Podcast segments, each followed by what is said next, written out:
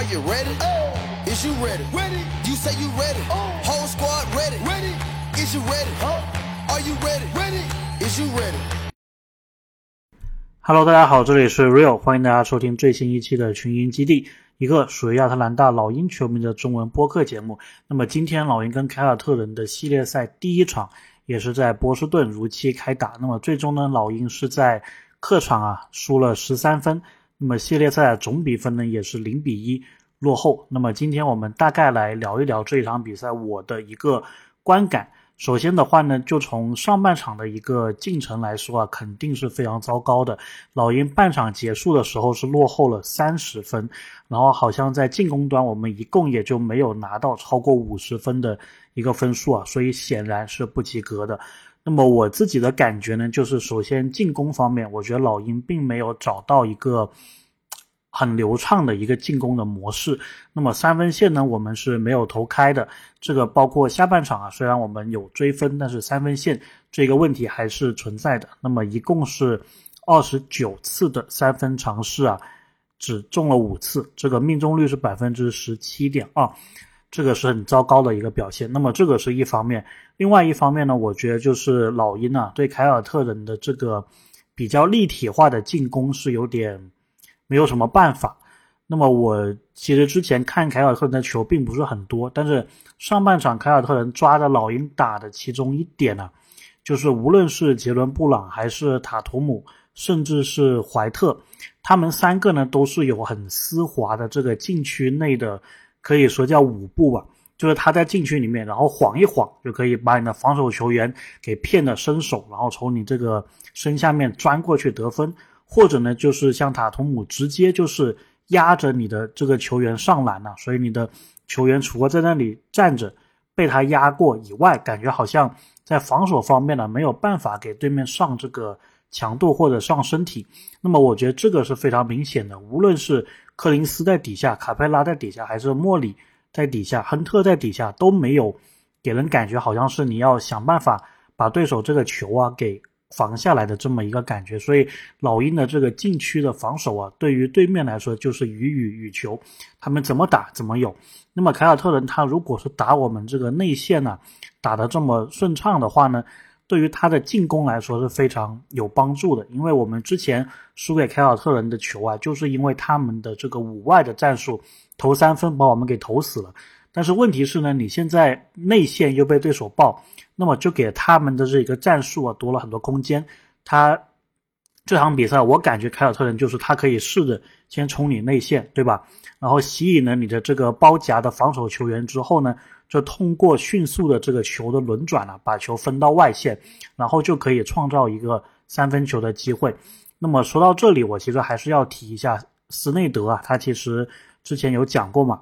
然后我在前几期节目里面我也提到过，就是斯内德说，一个球队如果投三分多的话，其实是好事，因为这个代表他们球队的这个轮转非常的运畅，呃，非常的顺畅。那么斯内德所描述的这一种顺畅感啊。其实就是在凯尔特人身上可以看得到，他们的内线在有一定的优势情况下，然后如果冲击不成功，或者说他有意识的先冲击，然后再把这个球传出来啊，其实他这个无论是内线还是外线都是打得非常流畅的，而且呢，他在在这个他在这个流转球的过程当中，运转球的过程当中，他也是可以给这个空切的队友一些机会的。所以呢，我觉得老鹰方面呢，对凯尔特人这一个立体的一个防守啊，确实是要想好办法。那么，我觉得两分的得分肯定是比三分得分要容易的，对吧？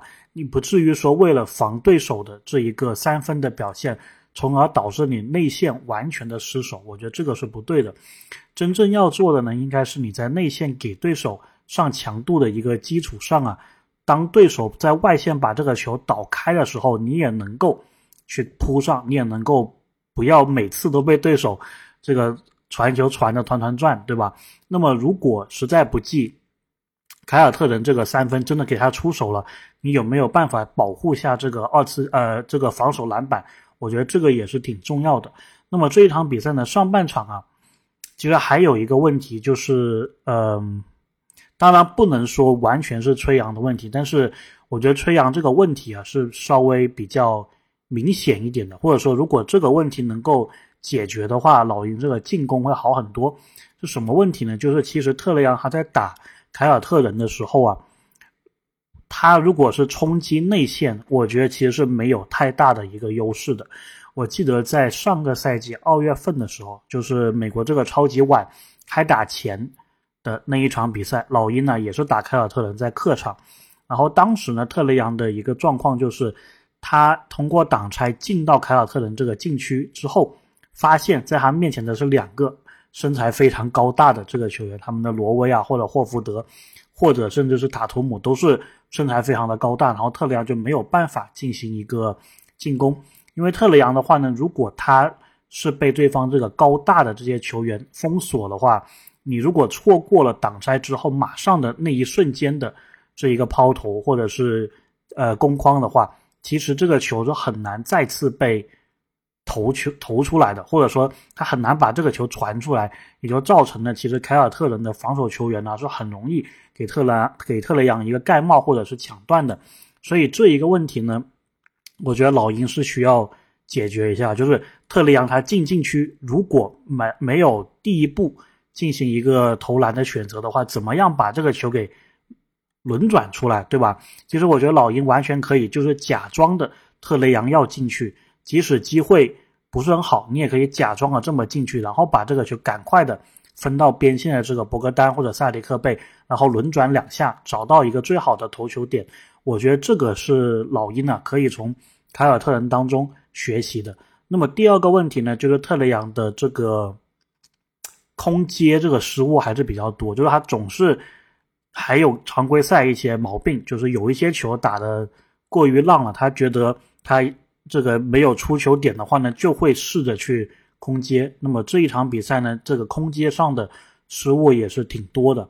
那么在常规赛当中有这几个还可以接受，但在季后赛当中啊，你这个失误给带来的球队的一个不太好的这个状态或者一个氛围啊，是很有可能决定一场比赛的走势的。所以我觉得。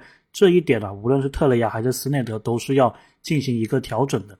但是这一场比赛呢，其实我看完之后也倒没有很绝望吧。首先，上半场的那个状态呢，老鹰虽然是打得不顺啊，虽然是感觉防守方方面没有办法去匹配对方进攻的这个强度，但是它并不像是打热火一上来的那种感觉，因为打热火上个赛季的季后赛第一场那种感觉就好像是。有种窒息感的，你的这个进攻就是打不进去。那么老鹰呢？今天这个感觉啊，就其实不是这样子。今天这个感觉更多像是这个进攻的策略出了一些问题，然后防守的策略出了一些问题。因为其实，在下半场的时候呢，老鹰呢一度是把这个分差应该最靠近是追到了十二分嘛，也就是说，下半场的老鹰呢一度是扳回了十八分的这一个劣势，所以。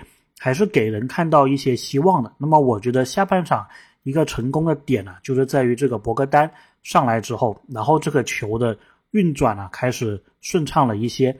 然后呢，老鹰的这个防守啊，也不会像上半场一样让对手这么轻易的在内线就是简简单单的打进来，然后碾压你的这个内线球员，或者是有些空接啊，或者什么样的配合。当然，某一种程度上来说，肯定也是凯尔特人。放松了，但是我觉得其实今天幸亏是有这个下半场的表现呢，其实是给老鹰多了一些这个空间的，多了一些这个信心的。同时呢，斯内德啊，他肯定也是在这个比赛当中进行了很多的改变。当然，我们直接看比赛时可能是很难看出这一点，但是我还是选择相信斯内德的。我觉得他在下半场，包括是我们。上半场啊，被打得不顺的时候，肯定是有一定的调整。那么，我觉得他应该也是经过第一场比赛这个失利啊，第二场他是能够找到一些进攻还有防守需要提升的一个地方啊。所以，我觉得整个比赛下来吧，你肯定大部分人不会想到说老鹰会赢第一场，对吧？那么我自己的一个心理预期也是一样的。但是，我觉得，哎，经过第一场的这个比赛，或许我们在第二场的时候，如果在某一些学到的教训的方面呢，做得更好一些，那么说不定第二场我们这个分差就可以再破近一些，甚至有机会打到这个关键时刻。那么回到主场的话，我们又有机会去赢下比赛。我觉得这个会是让我们觉得比较欣慰的吧。那么英文有个词嘛，叫 silver lining，就是天际线，就是我们在这场比赛啊之后，也是能够看到这个阴暗的天空当中透露出了一点这个阳光的感觉。那么我觉得，对于第一场比赛来说啊，完全是 OK 的，毕竟对面是夺冠的一个热门吧。那么稍微好一点的是呢，老鹰这一次的体能还有这个准备时间是会更充足一些的。杰伦·约翰逊虽然这场比赛有一点点受伤受伤的这个迹象啊，但是应该不会影响后面的比赛。那么有两天的时间给斯内德还有球队啊去调整、去看录像、去做一些改变，我觉得这一点是非常的重要的。我还是觉得斯内德啊，他应该在这一方面是要比麦克米兰强的。所以呢，我自己啊还是挺抱有希望的。当然呢，如果你第二场上来又是这种输，落后二三十分的话，那确实是让球迷看得挺泄气的，所以这一点也是他们需要解决的。所以今天这个第一场的观感呢，大概聊这么多吧，当然可以接受，只不过说这个接受啊，是建立在我们下半场的一段好表现的情况下，对吧？因为如果我们只看今天下半场的比赛呢，我们是赢球的，对吧？但是问题就是。你不是只打半场的，你是要整个这个比赛看下来的。那么凯尔特人他在上半场啊，尤其就是这个第二节的这一个表现啊，是你真的是要想办法去限制住对面的。因为凯尔特人他今天的感觉就是他上半场打得很认真，然后呢下半场有一点点松懈，但是他们及时的一调整啊，马上这个强度一上来，又把这个比分拉开了。那么接下来这些比赛当中啊，其实。我们如果真的是要有机会赢他们的话，肯定是要在他们比较注意力不集中的时候，对吧？打出一波这个进攻波，或者限制对方的一个进攻啊。那么凯尔特人方面呢，他们肯定随着这个比赛的深入啊，他们对你的了解也会更多。但是呢，我还是选择相信斯内德，我相信他接下来是有办法把老鹰的这个局面呢打得更好一些的。至于能不能获胜呢，这个其实是需要一些。